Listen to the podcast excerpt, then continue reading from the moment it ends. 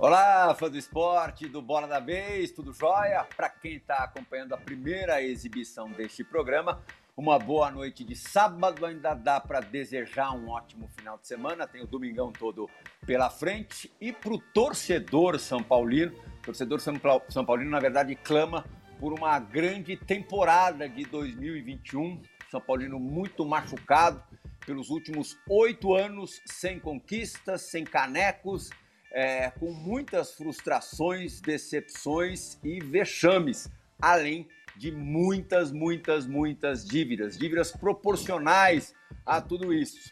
E quem vai estar à frente de um departamento importantíssimo do clube nos próximos anos e nessa próxima temporada, seguramente, já esteve nos, nos últimos dois meses, nos primeiros dois meses na função, é o diretor de futebol Carlos Belmonte. É, pegou essa batata quente aí pela frente, já está há muitos anos trabalhando no clube, é, já trabalhou na diretoria geral, implementou, participou da implementação do basquete no clube dois anos atrás e agora é, é, à frente do futebol manda-chuva, como diziam antigamente os cronistas esportivos, os radialistas é, que o Belmonte conhece tão bem. Conhece também por quê? Porque, como formação, o Carlos Belmonte é jornalista é também empresário, empresário do ramo do varejo. Se eu estiver dizendo alguma besteira, você me corrige, Belmonte. É, trabalhava com é confecção, não sei se ainda trabalha, a gente também pode vir a,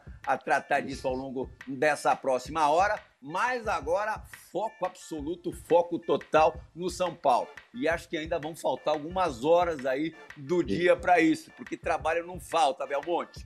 É, e não faltam perguntas também para você, algumas um pouco mais duras. Você, como jornalista, entende bem disso, compreende bem isso. Aliás, eu queria abrir com o jornalista Carlos Belmonte fazendo uma pergunta para o diretor de futebol, Carlos Belmonte. Mas não pode alisar, não. Eu quero uma pergunta dura. Uma auto-entrevista, mas bem curtinha dessa vez, não como a do Palai alguns anos atrás, no Palmeiras. Ele era diretor de futebol do Palmeiras e um dia ele fez uma, uma auto-entrevista bem longa. Para você, só uma perguntinha. Mas não alisa para o Belmonte do futebol, não. Por favor. E já te agradeço. Essa é a primeira grande entrevista do Carlos Belmonte na função. A gente fica muito orgulhoso, muito honrado de você ter escolhido Bola da Vez para isso. Bom, pessoal, primeiro quero agradecer o convite. Eu sou, antes de mais nada, um fã de esporte, né? acompanho o trabalho de vocês há muito tempo, do seu, do, do Rodrigo Bueno, do Eduardo Afonso, sim, de todos vocês, de muita gente aí na ESPN. Eu acompanho, eu assisto os programas e sou, é, sem dúvida nenhuma, um fã de esporte. Isso é de cara que eu queria dizer para vocês. E como você disse, eu sou jornalista, então vou fazer uma pergunta dura é, que eu ouço muito, né? É, por que um não profissional do futebol está comandando a diretoria de futebol do São Paulo? Acho que essa é uma pergunta dura. Boa, é, caprichou. É, muita gente. Caprichei. E aí eu venho dizer o seguinte, que um clube de futebol é muito diferente de uma empresa. Né? O nosso negócio principal é paixão. Né? O que a gente vende é paixão que a gente busca entregar ao torcedor é conquista e que a gente não tem, já como você muito bem falou, há oito anos. E um time com a grandeza, com o tamanho de São Paulo, não pode se conformar de ficar oito anos sem ganhar título. Então, o que eu digo é que eu venho aqui fazer gestão de profissionais, gestão de pessoas do futebol. Então, o meu trabalho, junto com o presidente Júlio Casares, foi fazer o quê? Contratar os profissionais que nós acreditávamos mais capacitados para gerir o futebol de São Paulo, seja aqui na Barra Funda, seja em Cotia, onde está a nossa base toda. Então, eu venho aqui fazer gestão de pessoas. Não é fácil fazer gestão de pessoas num clube como São Paulo, que obviamente é um organismo político. Né? Então há por trás, dentro do clube, toda uma questão de conselheiros que obviamente querem o melhor querem as vitórias como todos os São Paulinos, e aqui há o futebol e a profissionalização. Então eu acho que esse, na verdade, é o modelo mais adequado para o clube de futebol. É ter alguém que venha da instituição demonstrar o que é a instituição e contrate os profissionais para tocar o futebol. Rapidamente, não indo muito além, para também não tomar o tempo demais. Um executivo de futebol pode chegar em qualquer clube, não estou aqui falando de São Paulo, em qualquer clube. Qual o objetivo dele? Ganhar títulos. E para esse objetivo, ele pode fazer o quê? Gastar tudo que acha necessário para ganhar títulos. Só que depois ele vai embora. Ele não tem uma ligação institucional com o São Paulo. No meu caso, não. Meu objetivo é claro que é ganhar títulos, mas eu me preocupo com o futuro do São Paulo. Né? Eu não posso investir mais do que eu tenho capacidade de investir para não fazer com que o clube tenha futuros financeiros que inviabilizem outras conquistas. Eventualmente, e aí, é, até de forma triste, a gente pode falar disso, com o que a gente viu acontecer com o Cruzeiro, que venceu, inclusive, torneios e passa nesse momento, infelizmente, repito que é um time gigantesco do futebol brasileiro, por momentos muito difíceis. Nós não podemos, como diretores que vêm da instituição, querer apenas ganhar títulos. Fundamental é ganhar título, mas o fundamental é dar longevidade, segurança financeira para a instituição. Meu amigo Rodrigo Bueno já participou de várias edições do Bora da Vez lá atrás, antes de ir para a Fox. Agora estamos novamente juntos, mas está participando pela primeira vez dessa versão remota. Seja muito bem-vindo. Tua primeira pergunta, por favor, Rodrigo. Prazer estar aqui, Plihal. Olá, Edu, companheiro, Belmonte, fã de esporte. Eu lembro do Belmonte, muitas vezes a gente se enfrentou em torneios de imprensa. Eu não sei o que acontecia, sempre no sorteio dava Folha de São Paulo e Jovem Pan. E aí a e gente bom de bola, mexe. ouvi falar que é bom de bola. não sei agora, né? é, então, o, Belmo o Belmonte era um líder, né, no time dele. É, e continua bom jornalista, porque a pergunta que ele se fez, eu acho que seria a primeira que eu ia fazer para ele. Então ele já matou uma pergunta minha. Mas tudo bem. É, sobre essa nova fase, eu sei que o Belmonte ganhou muitos pontos dentro do São Paulo, literalmente por conta do basquete. É, e no basquete, para mim, a coisa foi muito simples. O São Paulo contratou jogadores muito bons. Jorginho, Chamel, um técnico muito bom, experiente que é o Mortari, e acho que por isso que rapidamente conseguiu resultados. Né? Você vê o Flamengo ganha muito porque ele tem os melhores jogadores. E acho que historicamente o São Paulo teve quase sempre grandes jogadores, jogadores de nível de seleção. E aí eu te pergunto, dá para fazer o que você fez no basquete no futebol? O São Paulo tem condição de ter grandes jogadores? Porque na minha opinião o elenco do São Paulo é fraco. Rodrigo, primeiro falando de futebol, jogamos muitas vezes a Jovem Pan contra a Folha, invariavelmente perdíamos. É, o time da Folha era muito melhor do que o time da Jovem Pan onde eu trabalhava à época. Né? É, dá sim, dá sim, Rodrigo, porque vamos lá. É, você deu um exemplo que eu acho clássico do basquete. Né? Nós trouxemos o Jorginho. O Jorginho, é, no, no, Paulistano, à época, ele era reserva de um grande jogador do basquete, que é o Iago, que agora está no Flamengo. Mas a gente olhou para o Jorginho, viu que o custo dele não era elevado, ele não era titular no Paulistano, e aí a gente contratou o Jorginho. E, e de novo, a gente contratou, quando eu digo, eu não contratei nada. Eu só entreguei na mão de quem tinha conhecimento. E no caso nosso, era o Rossi, que foi presidente do NBB, que nos ajudava no basquete, junto também com o Cláudio Mortari, é, o Bruno Mortari, o Enio Vecchio, que foi quem a gente trouxe. Ou seja, eu trouxe pessoas que entendiam da modalidade, eu nunca sequer joguei basquete na vida. Eu não faço a menor ideia do que seja jogar basquete, mas eu sei fazer gestão de pessoas. E aí a gente contratou o Jorginho, trouxe o Chamel, já um veterano que muita gente avaliava que estava no declínio da carreira, bem como o Jefferson.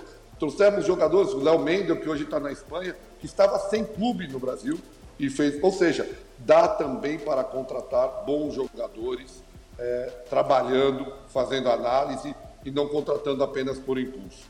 Eu não concordo, é, Rodrigo, com o nosso elenco apesar de ter carências claras, e a gente tem que melhorar isso, seja fraco. Nós temos grandes jogadores, é, jogadores que podem dar muito ao São Paulo, ao meu ver. É, o que eu acho é que nós temos um elenco desequilibrado, nós temos que equilibrar melhor esse elenco. Nós temos que fazer ter um time que oscile menos, Né? É, e aí eu gosto sempre de ser claro em cima do que você me perguntou.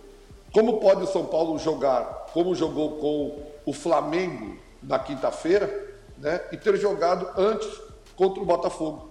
Pareciam dois times diferentes. Então, o time tem que oscilar menos no quesito competitividade. Né? O que a gente quer é que o time esteja sempre na concentração, na busca. E eu acho que isso é possível também. Eu sei que nós vamos falar um pouco isso sobre a questão do Crespo, aí eu entro um pouco mais nisso. Mas eu acho que é sim possível, sem gastar muito, com muita análise, com muito trabalho, com muita responsabilidade, contratar jogadores que às vezes nem tecnicamente sejam é, primorosos num determinado momento, mas que eles tenham algo a mais que possa também nos ajudar. Se a gente lembrar um pouco daquele time que foi campeão em 2005, que virou a chave num momento difícil de São Paulo, todos vocês lembram que em 2004, no último jogo do Brasileirão contra o Palmeiras no Pacaembu, o São Paulo veio a perder, o Luiz Sabiano perdeu um pênalti, o Rogério foi chamado de amarelão, a torcida foi de amarelo no estádio, xingaram o Rogério, xingaram o Luiz Fabiano. Quando eu falo torcida, é parte dela, obviamente. E aí, em 2005, a gente virou a chave com aqueles jogadores que vieram em 2004, é, Josué, Mineiro, Danilo, Grafite, Fabão, até o Marquinhos, que depois foi para o Santos, do Havaí. Jogadores que não eram jogadores naquele momento de expressão, mas se montou um time em torno de jogadores. E aí tínhamos o Júnior, jogador tecnicamente, veio Amoroso, enfim, eu acho que é possível sim, nós temos jogadores de muita qualidade, mas é possível, com responsabilidade, sabendo da dificuldade, melhorar esse elenco para que a gente continue agora na busca. Né? Vale lembrar que nós é, estamos terminando o campeonato em quarto lugar. Tivemos todas as chances até de ser campeão. Mas eu acho que, que, que o time é, tem qualidade e a gente trabalha agora para melhorar isso. Tudo bem, Plihal? Obrigado pelo convite. Um grande abraço ao Rodrigo e um prazer falar com o Belmonte pela primeira vez em entrevista nesse novo cargo dele. Belmonte, como o jornalista Belmonte é, foi forte na pergunta e, e, a resposta do dirigente também foi forte, eu já vou partir logo para o ataque com as perguntas que me trazem curiosidade. Você falou em gestão de pessoas. Queria que você falasse de gestão financeira do São Paulo, de gestão de um jogador exclusivo, Daniel Alves. Hoje, o que ganha o Daniel Alves, eu não quero saber quanto ele ganha, eu até sei, mas a gente não precisa divulgar, mas o que o Daniel Alves ganha é sustentável para um clube de futebol no Brasil? Ele dá o retorno, o custo-benefício dele tem um retorno assegurado hoje no São Paulo pelo que ele já apresentou em campo e aquilo que vocês projetam que ele possa apresentar?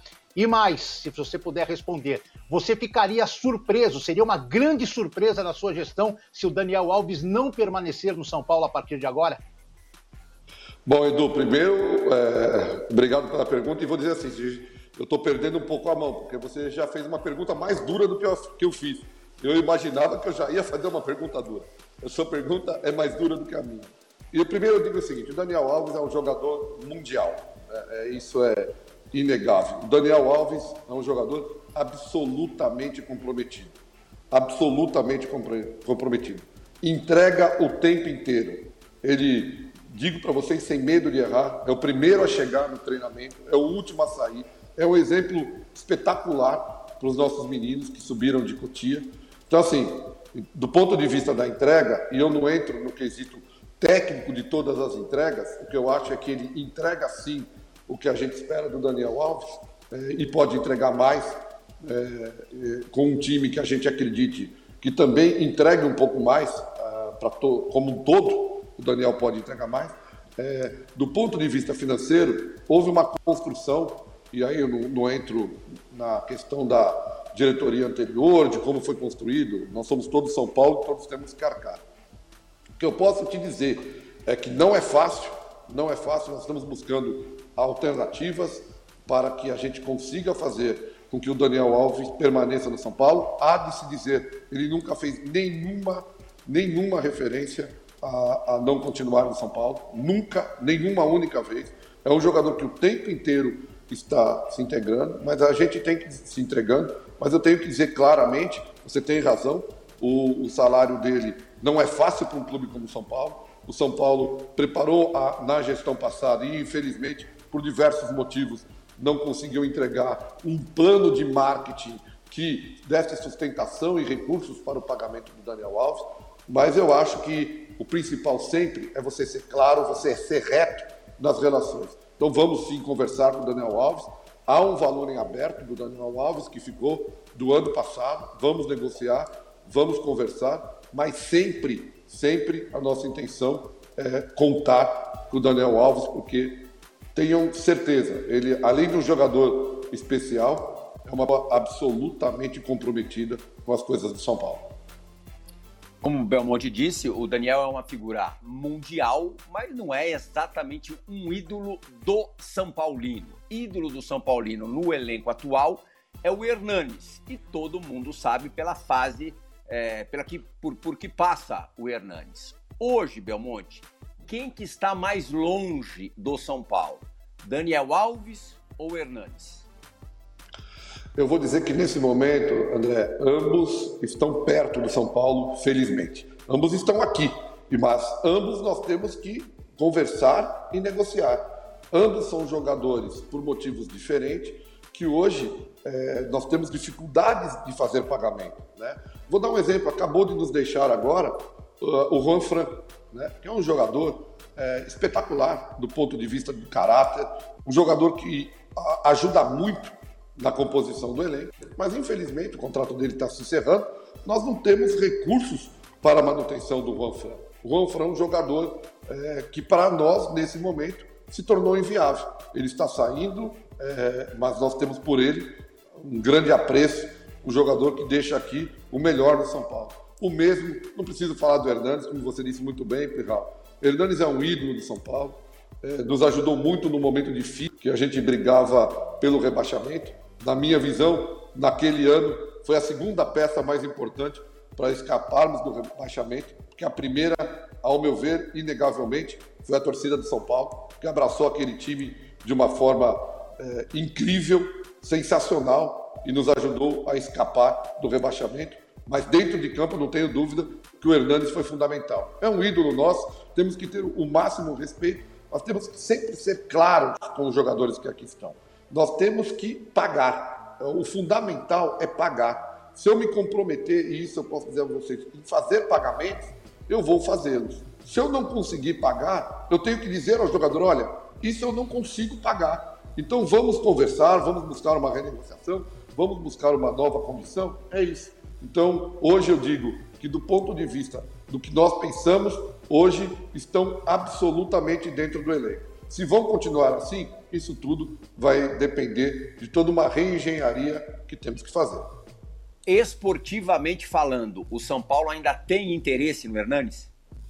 Esportivamente falando, a gente ainda tem interesse no Hernanes. O, o Crespo chegou aqui e acha que o Hernanes é muito importante, talvez não com a minutagem máxima, porque o jogador não é só importante é, dentro de campo. Claro que ele é muito importante dentro de campo, mas ele é muito importante num todo, na composição de um elenco. E o Hernandes é um exemplo mais do que positivo para os nossos meninos e pode também nos ajudar dentro de campo. Então, é isso que nós temos que trabalhar. Nós temos que trabalhar mostrando que talvez não mais como titular, e isso é óbvio, sempre vai ser uma decisão da comissão técnica, do técnico, mas ele sempre vai nos ajudar. Então, o Hernanes é, sempre faz parte dos nossos planos. Claro que aí a minutagem decidida pelo treinador. Mas ele é fundamental e pode ser fundamental como alguém que já ganhou aqui, que já venceu aqui e que pode nos ajudar, inclusive, na formação e, e no, no auxílio efetivo do crescimento dos meninos que aqui estão. Eu queria perguntar algo sobre um cara que fez um pouco de história chamado Rogério Ceni. Durante quase toda a campanha do Júlio Casares, ele dizia que quando o cargo estivesse vago no São Paulo, a primeira opção sempre seria o Rogério Ceni. Parecia meio que óbvio que o Rogério Ceni ia ser o treinador de São Paulo.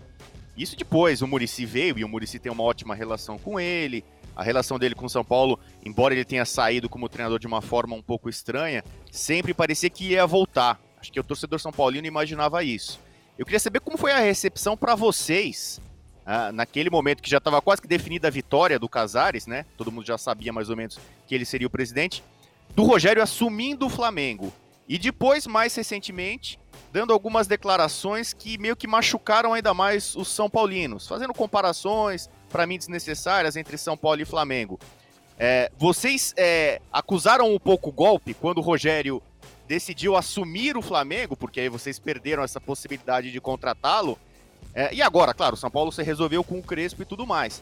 Mas você acha que mudou a relação do Rogério Ceni com o São Paulo e com essa gestão para o futuro? Você acha que ainda, talvez, quem sabe, com o Casares ele possa ser de técnico do São Paulo um dia?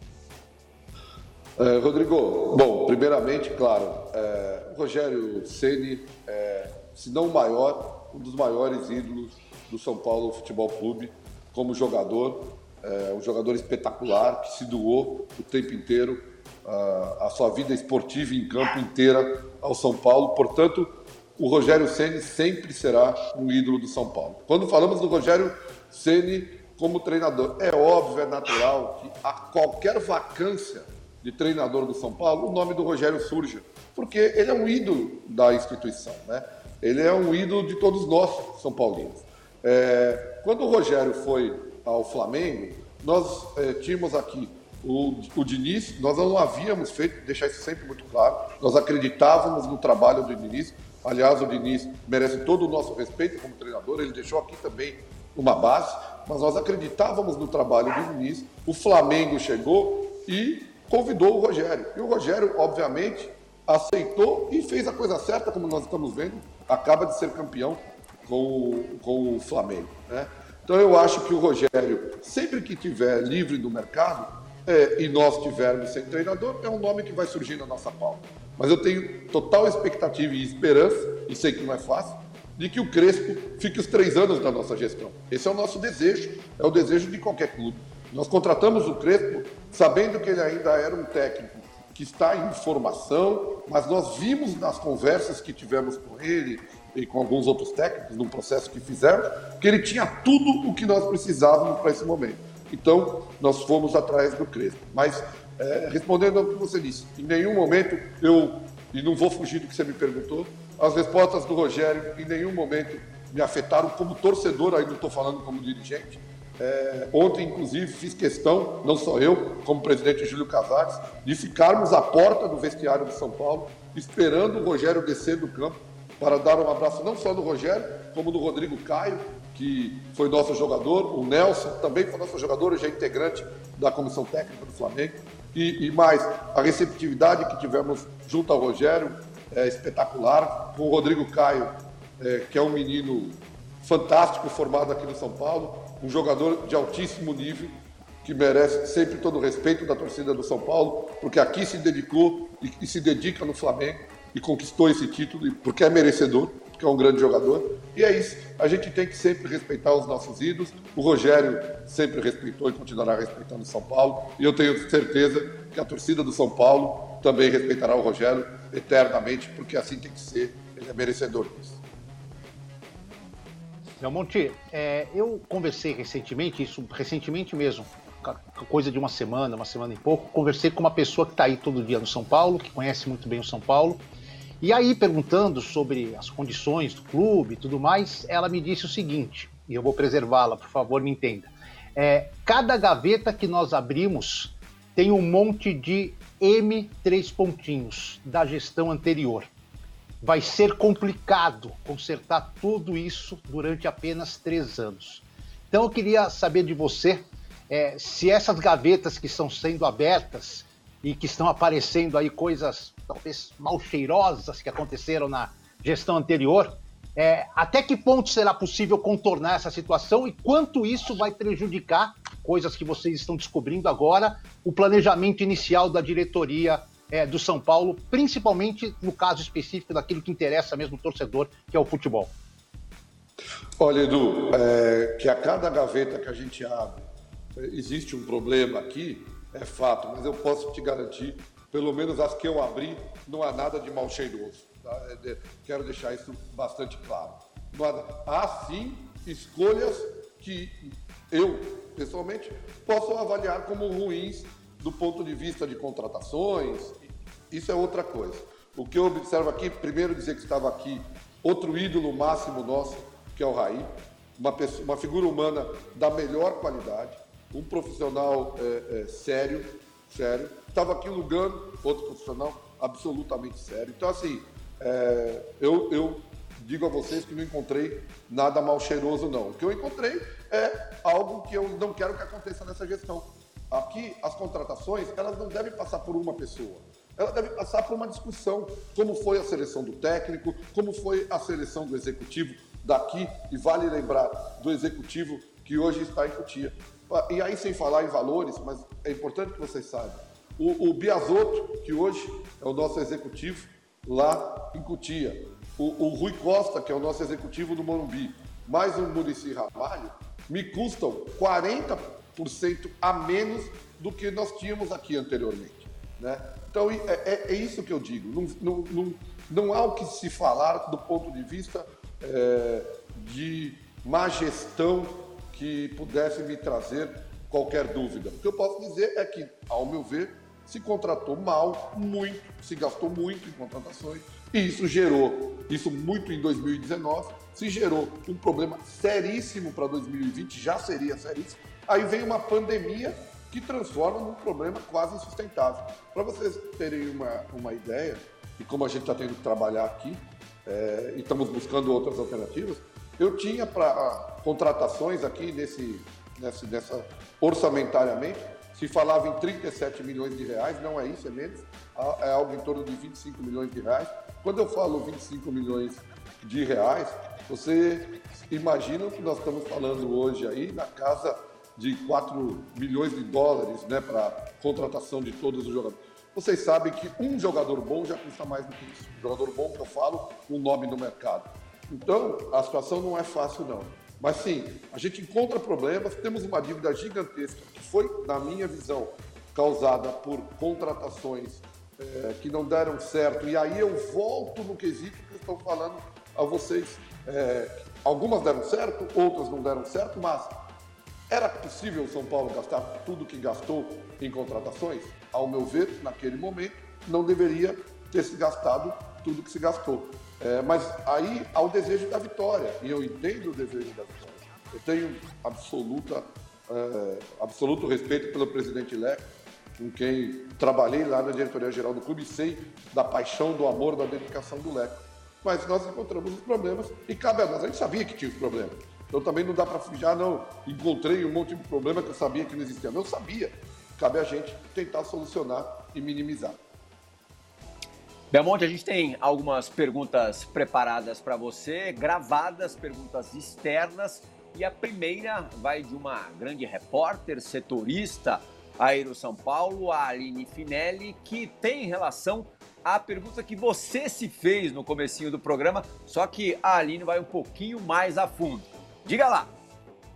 Oi, Plihá, um prazer participar com vocês. Já agradeço o convite. Aproveito para mandar um abraço para o Belmonte. O que eu queria saber é sobre o organograma do Departamento de Futebol do São Paulo. Na campanha do Júlio Casares, ele disse que profissionalizaria todos os setores. Inclusive, em uma entrevista que ele deu para mim, ele afirmou que no departamento seriam diretor executivo, diretor executivo da base e coordenador técnico, ou seja, não citou é, o seu cargo. Então eu queria saber se você se sente confortável em uma posição que não consta no Estatuto do São Paulo e se as decisões do departamento abaixo do Júlio, se elas são tomadas em um consenso entre você, Murici e o Rui, ou se a palavra final é sua. Obrigada. Obrigado pela pergunta. Só fazer, é, só fazer uma, uma correção, Belmonte. Fanelli, eu falei Finelli. A gente teve um grande assessor de imprensa, ainda trabalha com assessoria de imprensa, né? O Eduardo Afonso conhece. O Finelli, é, o Fábio Finelli, é, trabalhou anos no. É assessor do, do Rui Costa, inclusive. É assessor, dia, é do, Rui do Rui Costa. É, é verdade. Isso, verdade. por favor, Belmonte. É, na verdade, assim, primeiro que na minha visão, né, é, eu tenho uma discordância inicial da é, sim, o Estatuto de São Paulo prevê a possibilidade é, de, de, diretores não remunerados participando de qualquer área do clube. Então, é, essa é a primeira questão. Com relação ao, aos executivos, sim, tudo nós discutimos é, juntos. Né? É, eu, eu, eu, falei no começo, então vou falar rapidamente. É, quem executa a contratação aqui no São Paulo hoje? É o Rui Costa. O Belmonte não participa da negociação. Eu digo ao Rui, Rui, eu quero tal jogador e tenho tanto para contratá-lo. Ele vai a campo. Ele me volta com que, olha, consegui. Não, isso dá, isso não dá, e assim seguimos. Como foi feita a escolha desse jogador? Não foi feita por mim, nem pelo Rui. Foi feita por um comitê que tem como principais pontos o nosso departamento de análise de mercado e o município Ramalho. Ou seja, o departamento, eu penso qualquer. Vamos pensar, pensei num jogador aqui agora, vamos lá. Bruno Rodrigues, que nós contratamos. Olha, aqui o Bruno Rodrigues, bom jogador, vi jogos da ponte, jogador rápido. Eu mando para o meu departamento de análise de mercado. Eles me voltam, ó, o, o Bruno Rodrigues é bom jogador. Murici, o que você acha do Bruno? Ah, vou analisar. Volta o Murici. O Bruno, ah, bom jogador, Belmonte, acho que pode ajudar. A partir daí, eu encaminho para o Rui, que também opinou se seria um bom jogador. Antes dessa opinião, tenho dois adjuntos aqui, o Fernando e o Nelson, que também dão a posição deles sobre isso. E a partir daí, o Rui é, executa e aí conseguimos trazer o Bruno. É assim que funciona. Mas, claro, é, a palavra final ela é minha, mas toda a execução da contratação, seja do ponto de vista financeiro, seja do ponto de vista da análise do jogador, ela não é minha. Tem gente mais qualificada do que eu para fazer essa análise. Tem o meu departamento de análise do mercado e tem Munici Ramalho. É, a partir daí, eu posso gostar de um jogador, é, deixar claro, gostei de um jogador. Se o Murici falar, pô, Belmonte, não gosto, eu pego esse jogador, ponho numa gaveta e esqueço dele. Belmonte, com esses 25 milhões que você disse que tem para gastar, é, a gente sabe que vai ter que fazer ginástica para gastar bem. Quantos jogadores você imagina trazer para o São Paulo nessa micro janela aí até começar, ou até é, os, as primeiras rodadas do Campeonato Paulista, um pouco antes da Copa Libertadores iniciar? Estamos, a gente está na luta aí para tentar trazer, Plihal, em torno de três a quatro jogadores, além do Bruno, que aqui já, já está. Né? Não, é, não é segredo para ninguém, a gente fez uma negociação que avançou muito com relação ao Canu do Botafogo. Em determinado momento, essa negociação paralisou. É, e, na verdade, por algumas exigências que nós do São Paulo não concordávamos, então nós paramos a negociação. Mas nós temos aí mais alguns jogadores que nós estamos com negociações abertas, buscando é, possibilidades dentro do valor que nós temos. Né? Se aparecer alguma oportunidade maior de mercado que é, supere essa questão orçamentária, aí o presidente Júlio Casares, que é homem de marketing, homem que conhece bem o setor, aí eu vou contar com ele e ele vai ter que me ajudar muito para buscar essa contratação. Aí é outra gaveta, né? Bom, deixa eu só aí é uma outra que tem, a, é, tem o, o, o, reforço, muitas vezes, ele não precisa é, ser de um jogador, pode ser de espírito. É, você pode, com novas pessoas, novos, é, pessoas que que vieram de respirar outros ares trazer uma energia diferente. E hoje tem bastante gente nova no clube. Eu queria que você me dissesse como era o vestiário quando você chegou ao São Paulo no comecinho agora de 2021 é, e, e, terminou a temporada anteontem, na quinta-feira, né, contra, contra o Flamengo, e como você quer que seja nesse aspecto, nesse sentido de espírito. André, o que eu quero e o que eu acho que a gente precisa, é, e é justamente aí eu vou, remeto à primeira pergunta é, que a gente conversou a respeito de dois jogos que estão tão próximos, então é fácil a gente analisar. Né? O jogo de quinta contra o Flamengo, campeão brasileiro, um time absolutamente qualificado, e o jogo da segunda contra o Botafogo. Né? O que eu quero do vestiário de São Paulo é a energia que eu encontrei para o jogo contra o Flamengo. É aí que está o segredo do negócio, ao meu ver, do São Paulo. Nós temos que jogar domingo contra o Botafogo, ou seja, amanhã contra o Botafogo de Ribeirão Preto, no Morumbi, com a mesma disposição, o mesmo desejo de vitória que jogamos contra o Flamengo. Quando nós conseguirmos isso, e isso não é fácil, parece fácil, mas não é, quando conseguirmos isso, eu acho que o São Paulo vai estar sempre brigando pelo título. Nós não podemos oscilar tanto do ponto de vista do que nós acreditamos ser o melhor para o time, do ponto de vista da entrega. Temos que estar sempre concentrados o tempo inteiro é, para buscarmos a vitória. E eu, eu, o São Paulo é um gigante, é, André. Pois não, André, quer falar? Não, eu só queria. É, é, esses dois meses, esses seus primeiros dois meses é, foram marcados é, dentro de campo por resultados muito ruins, principalmente naquela etapa final do, do Fernando Diniz, né? Os últimos 18 pontos disputados, 16 só, 16 perdidos, só dois conquistados. Você conseguiu identificar a razão para um aproveitamento tão baixo, aproveitamento de, de time rebaixado? É assim, identificar exatamente o que aconteceu, a gente não consegue, né? É muito pouco tempo, André, para que eu consiga identificar exatamente o que está acontecendo. O que eu consegui identificar e, e foi que o time não estava reagindo, né? Então veja, quando a gente perdeu de 5 a 1, a maior derrota nossa no Morumbi, é, a gente fez uma reunião e todos decidimos naquela reunião manter o Diniz, acreditando que ele poderia ainda reverter a situação. É, e nós vimos na sequência que, infelizmente, Você se arrepende? isso aconteceu. Você se arrepende, Olha, Monte, de não ter desligado eu, o Diniz duas rodadas antes? Na verdade, eu. É, dizer que eu me arrependo seria muito forte, porque aí é engenheiro de obra pronta, né? Porque aí uhum. é, depois a gente empata com, com o Curitiba e perde do Atlético Goianiense. Quer dizer, aí depois que isso aconteceu, eu dizer que me arrependi é fácil. A gente perdeu, marcou, não pontuou, seria fácil. Eu não quero, é, é, não, não quero ser injusto nem com o presidente, nem com o Murici, nem com o Nelson, meu Rui, então todo mundo que está envolvido. É, naquele momento a gente ainda acreditava que o Diniz conseguiria reverter aquele quadro. Porque, como eu disse, o Diniz é, é, uma pessoa absolutamente trabalhadora, dedicada, e, e, no fim, aí não aconteceu. Quando não aconteceu, aí você faz uma revisão e fala, poxa, talvez se eu tivesse feito essa troca no jogo após o Inter, eu teria conseguido. Mas também talvez não. Eventualmente eu poderia trocar e o time também não se recuperar. Então, é, o mais fácil é dizer o seguinte: quando eu tive e o presidente Júlio, nós juntos tivemos a convicção que o time não conseguiria mais se reerguer, a gente fez a troca.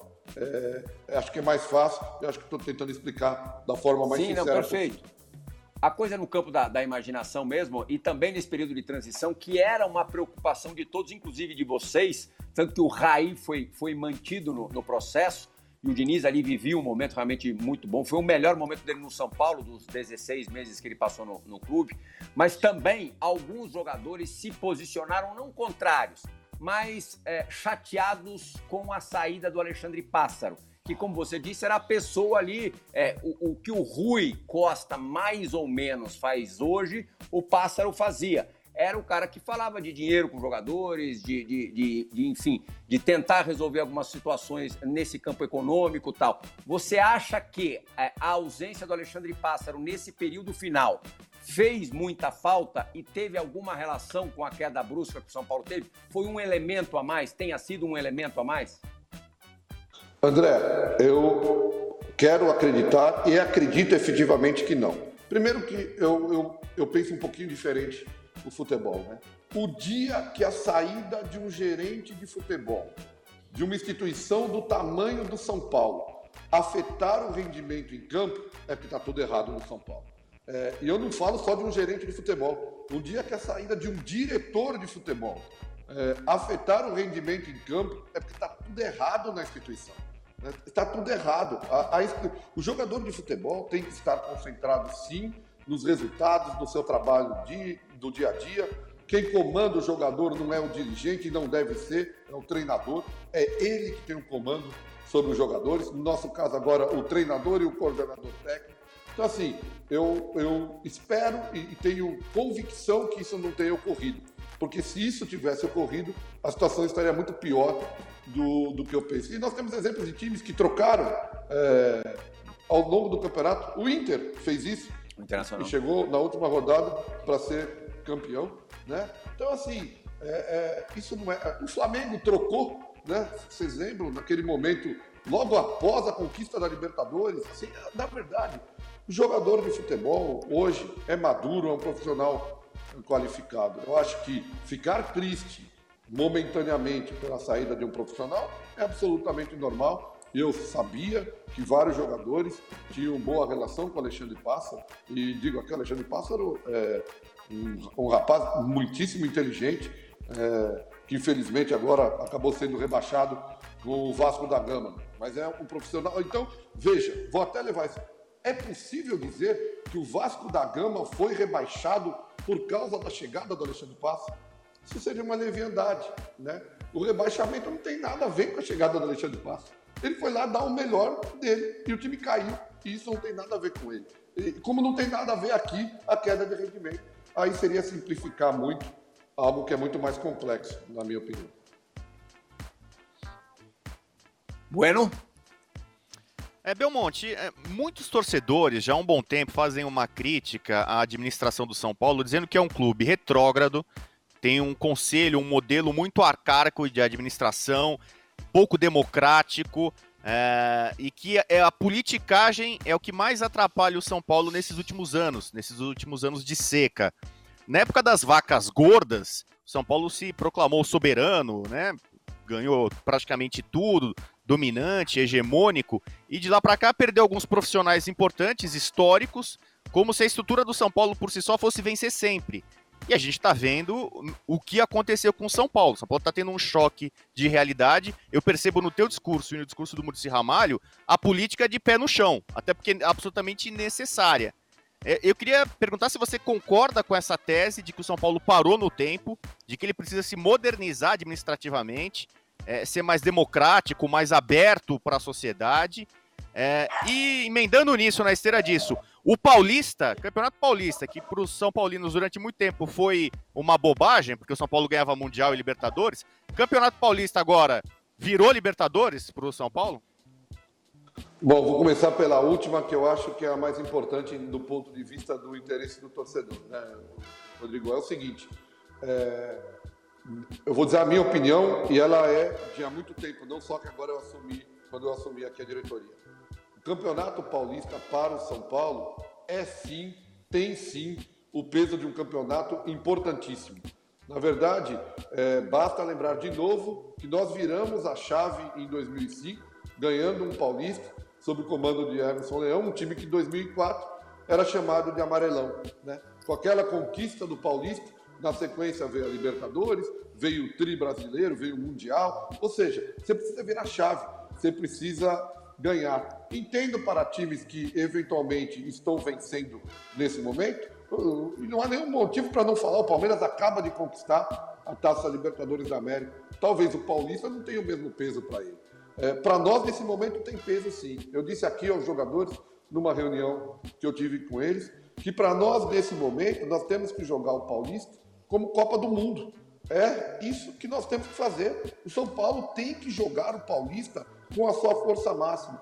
Vamos pensar rapidamente como é o Campeonato Paulista, né? São 12 rodadas que quem classificar em primeiro lugar joga as quartas de final partida única em casa joga a semifinal partida única em casa e depois joga as duas partidas, sendo a segunda em casa, se terminar em primeiro. Então cabe ao São Paulo, sim, brigar para terminar numa melhor posição possível. Então eu tenho trabalhado muito aqui nisso. Nós começamos sempre os campeonatos, muitas vezes com alguns jogadores fora, tal. Não é isso que a gente pensa. A gente acha que tem que começar o Paulista com toda a força e buscar sim, com toda a força, voltar a ganhar. Porque ganhar o Paulista não vale nada para quem perde. Porque para quem ganha, sempre vale alguma coisa. E no nosso caso, que não estamos ganhando há oito anos, vale alguma coisa grande para a gente virar a chave e voltar a conquistar. São Paulo parou no tempo? Ah, é, é, Rodrigo, assim, ó, eu não digo que parou no tempo, mas nós temos que melhorar muito os nossos processos internos, os nossos procedimentos aqui. Isso, o São Paulo atingiu um nível de excelência em determinado momento, e aí não tem nada a ver com soberba. Eu estou falando de excelência no nosso centro de treinamento, excelência de como a gente fazia a gestão aqui no futebol. Só que em determinado momento a gente começou a não evoluir nisso. E os, os nossos adversários, se espelhando no que a gente fazia, foram evoluindo, foram evoluindo. E hoje é, eu não tenho medo nenhum de dizer que temos adversários que estão na nossa frente nisso e que nós temos que melhorar. Então, essa é outra questão que eu estou aqui para fazer. O São Paulo também vai evoluir. O São Paulo precisa evoluir aqui em várias questões. O nosso refis já foi referência, precisa voltar a ser. Nós precisamos trabalhar muito e nós estamos trabalhando em alguns projetos já nesse sentido, né, com grandes hospitais de referência, para que a gente tenha parcerias que possam fazer com que o São Paulo também cresça nessa área. Sim, então respondendo essa pergunta, nós temos que evoluir. Sim, nós paramos no tempo, paramos nas nossas conquistas no futebol. Temos sim que evoluir e vamos evoluir. Esse é um projeto que não é meu, é um projeto da coalizão que elegeu o presidente Júlio Casares. A gente falava aqui em refundar a Barra Funda e quando falava em refundar a Barra Funda era justamente nessa questão de processos, procedimentos, e, e, isso é uma plataforma do presidente Júlio Casares. E nós vamos fazer que isso ocorra da melhor forma aqui no São Paulo. Belmonte, é, vamos voltar agora a alguns jogadores que estão emprestados, né? Vou citar aqui cinco, talvez tenha mais um que não me vem à cabeça, mas Shailon, Hudson, Júnior Tavares, o Everton Ribeiro já inclusive já está treinando desde sábado aí, e o goleiro Jean. E eu sei que isso passa por uma avaliação é, do Crespo e da sua nova comissão técnica, aproveitamento, né? O, o, o Shailon, inclusive, teve aí entre os cinco, seis primeiros laterais, ele nem é lateral, mas do Bola de Prata. O Hudson um jogador muito experiente, mas tem um salário alto. É, enfim, é, além da avaliação, queria que você falasse sobre um deles especificamente, porque ele teve um campeonato excepcional na parte técnica, brigou ali pelo Bola de Prata quase até o final. Só que ele saiu por um problema que é um problema muito polêmico, que foi a agressão à sua esposa. E na época, o Jean foi até já logo de cara, o São Paulo já publicou no dia da agressão, ah, nunca mais joga aqui. Depois é, foram procurar ali orientação jurídica tal. Ah, não, não pode ser assim, tem um contrato tudo mais, e ele foi emprestado para o Atlético. É, a nova gestão do São Paulo vê possibilidade de que essa situação do Jean, como ele tem contrato até o final do 2022, seja revertida não só diante da instituição, mas diante da opinião pública e o Jean possa, pela sua habilidade em campo, ter uma possibilidade de ser aproveitado no São Paulo? Vamos lá, Edu. É, primeiro, a questão dos, dos Vou dividir em, em, duas situações. Tá? Primeiro, a situação dos jogadores que você falou que estão retornando, é, e depois falo da questão do Jean um pouco mais especificamente. É, infelizmente, o calendário desse ano é um calendário é, complicado. Né? A gente terminou na quinta o brasileiro e inicia no domingo o paulista. É, então nós temos uma lista para inscrever os jogadores para o Paulista, e isso, sem os jogadores aqui, fica muito difícil que o Crespo é, faça a avaliação. E você disse muito bem, o Shailon é, teve um ótimo campeonato, o Hudson é um jogador experiente, né, que já teve ótimas passagens também em outros clubes e aqui mesmo no São Paulo. Mas nesse momento, né, é, a gente já está com o elenco praticamente fechado nesse sentido. Né? E aí também se encaixa o Jean, nós estamos com o elenco praticamente fechado, mas a gente não pode. É, é, o caso Jean vai além do futebol, né? É um caso além do futebol. Teve um grande campeonato, é um grande goleiro, é, mas é um caso que vai além do futebol. Então, nós temos que analisar, mas nós estamos com as inscrições do Paulista fechadas às 19 horas de sexta-feira. Então, eu não posso, é, sem os jogadores aqui, inscrevê-los no Campeonato Paulista. E após a inscrição do Campeonato Paulista feita, eu só posso trocar por confusão. Há uma lista A, que tem 26 jogadores, e uma lista B, que aí eu posso colocar todos os jogadores da base, mas só posso usar 7 no time profissional, né? Então eu não tinha como esperar o retorno de jogadores que ainda não estão aqui. Então não tem como o Crespo a, avaliar. É, que o Jean cometeu um erro é fato, isso todos nós sabemos, que é um fato, ao meu ver, pessoalmente, inadmissível, é algo que a gente não pode, como sociedade, encarar como normal, mas também a gente não pode tornar a vida dele daí para frente como se ela não existisse. Né? Não é isso. Né? Todos erramos e o erro foi grave. Ponto. Daí para frente tem que se trabalhar para que esse rapaz, que é um excelente goleiro, repito, tem a sua carreira, tem a sua continuidade. Mas eles não estão inscritos no Paulista. E o Paulista tem um tempo, né? é, são pelo menos aí três meses de campeonato. Então, o normal é que todos eles, não só o Jean, sejam reemprestados nesse período. Alguns jogadores que a gente acha que poderá, sim, na frente utilizar. A gente tem sete, oito minutos ainda de programa pela frente e um bloco a mais de bola da vez, quer dizer, precisamos fazer uma parada, um break, um intervalo. Vou deixar uma pergunta no ar é, também sobre violência que não tem é, nada direto a ver com futebol. Para mim, vai muito além e é muito mais lamentável do que qualquer acontecimento dentro de um campo de futebol, que foi a emboscada, é, o ataque, o atentado que o ônibus do São Paulo sofreu a caminho do jogo contra o Coritiba, justamente depois do 5 a 1 é, sofrido contra o Internacional, a maior derrota da história do São Paulo no estádio do Morumbi. O Carlos Belmonte estava dentro do ônibus, eu, queria, eu vou querer um relato dele e saber como o São Paulo está se envolvendo nas investigações da Polícia Militar sobre este ocorrido, sobre este caso. Bola da vez faz uma rápida parada e volta já.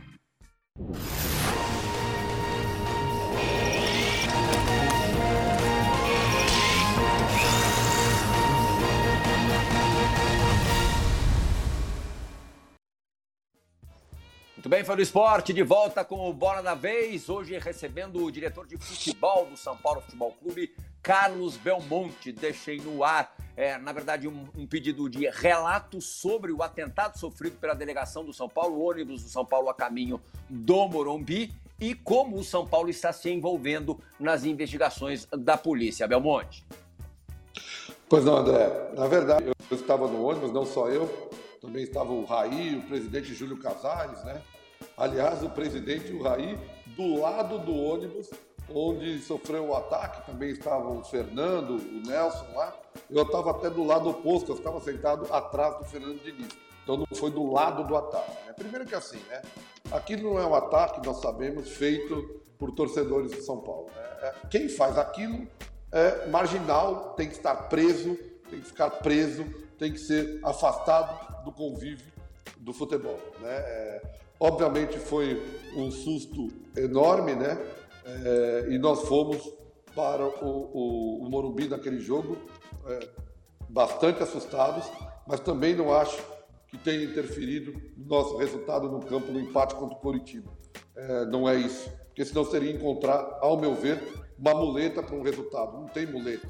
A gente não ganhou do Curitiba porque não jogou bem, não teve a ver com o ataque, mas é claro que o ataque é lamentável, ali foram trabalhadores, tão pais de família. A investigação sendo pela polícia, nós estamos acompanhando muito de perto. Né? A gente quer que o São Paulo tenha certeza que o São Paulo não vai arrastar para debaixo do tapete qualquer situação que seja. Eu sei que isso foi feito por parte de torcedores, mas torcedores organizados de alguma forma, estavam no local que normalmente o ônibus não passa, mas a gente sabe também que estavam em outros que o ônibus passa. A primeira informação que nós obtivemos é que um motoqueiro à distância seguia o ônibus do São Paulo e passava informações para esses marginais. Né? Mas o mais importante, desculpa, me alonguei um pouquinho, mas é rápido. O mais importante é que aquilo não é a torcida do São Paulo. A torcida do São Paulo, 18 milhões, 19 milhões aqueles que se na primeira divisão no seu momento mais difícil. São aqueles caras que lotaram o Morumbi, são aqueles caras que recebem o time quando ele chega no estádio. São esses são os São Paulinos, esses são os caras que a gente tem que respeitar. Aqueles eu não, não considero São Paulinos, como não considero torcedores de nenhum time quem faça isso. Esses são marginais e devem ficar é, muito, muito se falou do, da, da alteração de trajeto, que teria sido uma bola cantada por gente, gente de dentro do CT, enfim, por isso que eu, eu me apeguei mais à coisa da, da investigação, se bem que de qualquer maneira teria, é, teria que haver uma investigação muito séria sobre, sobre o ocorrido. Vitor Birner, nosso comentarista, tem uma pergunta para você, vamos correndo que o nosso tempo está acabando. Fala, Plihal. Obrigado pela oportunidade de participar. Cumprimento você, ao Belmonte, a todos, aos fãs das fãs do esporte. E quero fazer uma pergunta sobre ambiente do São Paulo, que no final das contas é o que há de mais pesado é, no clube, né? E que começa lá no Morumbi. É, dos, o cara que você é, aceitou, Belmonte, é, nos últimos, é, os seus antecessores, para ser mais direto, o Pinotti saiu pior do que entrou. O Adalberto Batista hoje mal pode pisar numa arquibancada do Morumbi. E o Raí, principal ídolo do clube, também saiu pior do que entrou quando topou cuidar do futebol do São Paulo. Eles tiveram mais dinheiro do que você terá para investir, também cometeram erros, é verdade. Mas de qualquer forma, você tem duas opções. Ou você sai como herói campeão, estadual não vale, São Paulo é muito maior do que isso. Estadual serve para evitar a crise, mas ele não serve para resolver os problemas do São Paulo, ganhá-lo, obviamente falo disso. Ou você sai como vilão, independentemente de ter feito um bom trabalho, de ter melhorado as coisas no CT, profissionalizado os setores e assim por diante. É, cada fase ruim que o São Paulo tiver, provavelmente vai ter grupo político pedindo o seu cargo, porque sempre foi assim no São Paulo, né? Quando o time, quando o time vai mal, é, algumas pessoas tentam se aproveitar, porque há um grupo político, principalmente ali, que tem uma senha de poder é, muito nociva ao clube e parece que é insaciável. Então, diante de todo esse cenário, a minha pergunta é simples e direta, porque não tem mágica. Você tem noção da roubada que você se meteu? Bom, Birner, na verdade, eu tenho noção da roubada que eu me meti sim. Primeiro dizer que aí é uma discordância inicial, que é a questão do Campeonato Paulista, que eu acho que para o São Paulo ele tem muita importância diante do, do quadro, claro que é um campeonato menos importante do que o brasileiro, a Libertadores, mas para o São Paulo ele tem bastante importância. E uma decisão como essa de vir para o futebol de São Paulo, ela é uma decisão que não é, é particular, né? Eu sei que é difícil, você tem toda a razão quando colocou que todo mundo que passou por aqui saiu pior do que entrou, né? É, mas na verdade é minha paixão, é minha primeira paixão. Eu me reuni com meus filhos, minha filha que está grávida, daqui a pouco ganho minha primeira neta meu filho, minha esposa, e disse a eles que era minha paixão, que eu achava que nesse momento eu não podia me furtar do direito de trabalhar em favor do São Paulo Futebol Clube. Né? E aqui estou e tenho sempre a certeza, em tudo que eu faço, que eu vou deixar melhor do que estava. Eu vou melhorar os procedimentos, vou melhorar os processos. Como vocês todos disseram, futebol só interessa uma coisa: a bola precisa estar dentro da rede a gente precisa ganhar jogo. Eu sei que se eu ganhar, eu saio daqui maior do que eu entrei. Se eu perder, eu saio como os outros. Mas, na verdade, tenho certeza que eu estou falando com a maior sinceridade possível. Isso pouco me importa se eu vou sair maior ou menor. O que me importa é eu deixar o São Paulo maior do que eu encontrei, melhor do que eu encontrei e, se possível, conquistando títulos. Meus amigos Rodrigo Bueno e Eduardo Afonso, peço desculpas pra, por não abrir para perguntas desse segundo bloco, que foi mais estreitinho, mais curtinho. Muito obrigado pela participação de vocês. Muito obrigado pela entrevista, Carlos Belmonte. Que você tenha três ótimos anos no São Paulo Futebol Clube. Muito obrigado. Muito obrigado a todos vocês aí. Obrigado, ESPN. De novo, eu sou um fã de esporte. Do lado de cá, estou sempre acompanhando e aprendendo com vocês aí. Agradeço também ao nosso fã do esporte que acompanhou essa última hora de bola da vez. Lembrando que a gente retorna no sábado da semana que vem. Tchau, gente!